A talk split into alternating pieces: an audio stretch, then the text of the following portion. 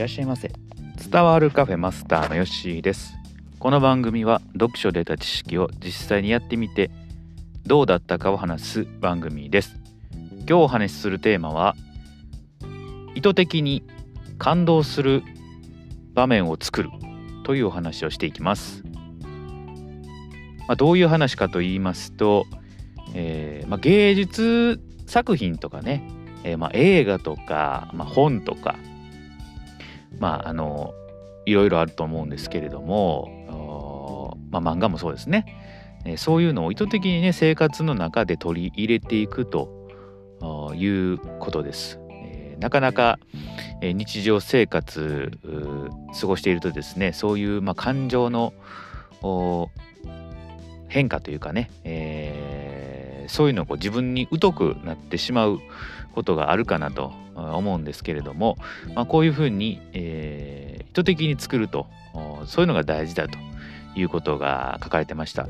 で私ちょっと実践してみたんですね。えー、この前の金曜ロードショーで「ローマの休日」というのを名作ですねやっていまして、まあ、名作と言いながら、えー、今までね見たことがなくてですねまああのこれを機にちょっとしっかり見てみようかなというふうに思って、えー、見ました。すごく良かったです。白黒でね、えー、昔の作品なんでテレビもね、えー、ワイドのやつではなくて4対3ぐらいのね比率の画面だったんですけれども、えー、内容がすごく良かったですね。で声優の方はね、えー、今回新しくもう一回撮り直されたそうなんですが、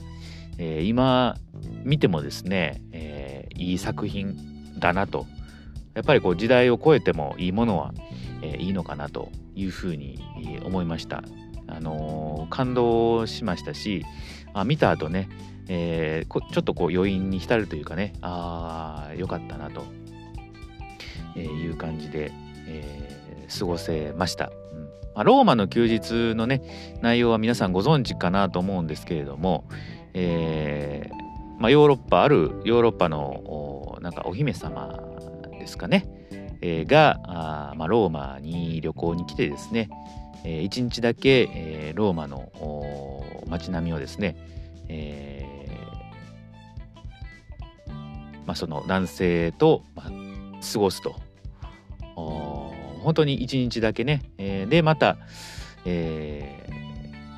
ー、王女のね、えー生活に戻っていくという、え、エピソードなんですけれども、まあ、最後ね、え、どうなるんかあまあ当たり前というか、まあ、そうなるんだろうなと思ってたんですけどもすごくね、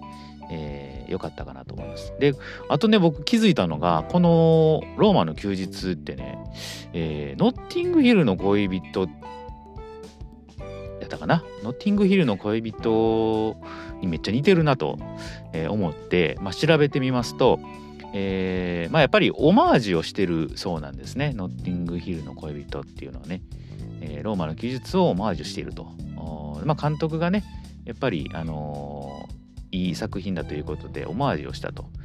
えまあ、内容もすごく似ていて、えー、ある女優が、えー、イギリスに来て、えー、そこの男性と、まあ、恋に落ちるという感じなんですけどすごく似てるところがあってね、えー、結末はノッティングヒルの恋人はね、えー、違うんですけれども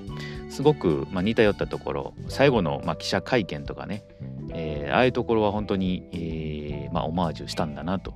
いう感じですね。えー、結構恋愛系の映画自分好きなんだなと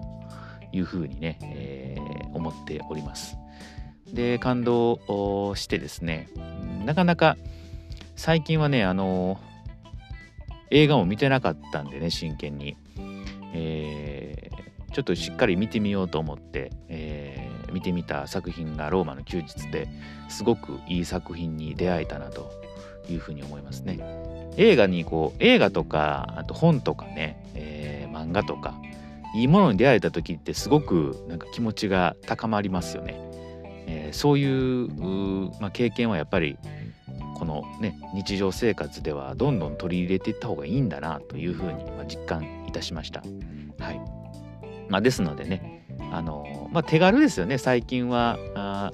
まあ、ネットでもね、えー、配信されてますし、えー、昔よりかはあの気楽に見れるようになったかなと思うんですが、えー、一つねあのえーと、お伝えしておく